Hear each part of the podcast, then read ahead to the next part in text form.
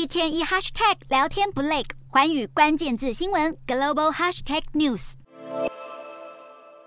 台下劳工热情呐喊，台上官兵还抱式鼓掌。却在二零二二年最后一天，北韩领导人金正恩高调现身，别开生面的火箭炮移交典礼。就在平壤唯一执政的劳动党党部前，北韩军工部门将多达三十套的超大型多管火箭炮，正式交付给北韩军队使用。而这款北韩自行研发的新型武器，口径达六百毫米，是车载系统，一车六弹。相较下，美国制的海马式多管火箭系统口径则是两百二十七毫米，再加上北韩超大型多管火箭炮的前端漆成了血红色，看起来十分威风，但实际威力却成谜。众人皆跨年，我独自捣蛋，等不及二零二二年过完，三十一号上午，北韩就试射三枚短程弹道飞弹，元旦凌晨又再发射了一枚。北韩官媒更表示，这四枚飞弹都是以超大型多管火箭炮来发射，显示其可以克服不同的地形，具有高机能性、多重精准攻击力，并且能够配备战术核子弹头，将成为北韩军方的主力武器。金正恩更形容其射程足以遍及南韩全境，展现对首尔尹锡悦政府的高度敌意。而金正恩更在劳动党第八届中央委员会第六次全体会议的闭幕式指示，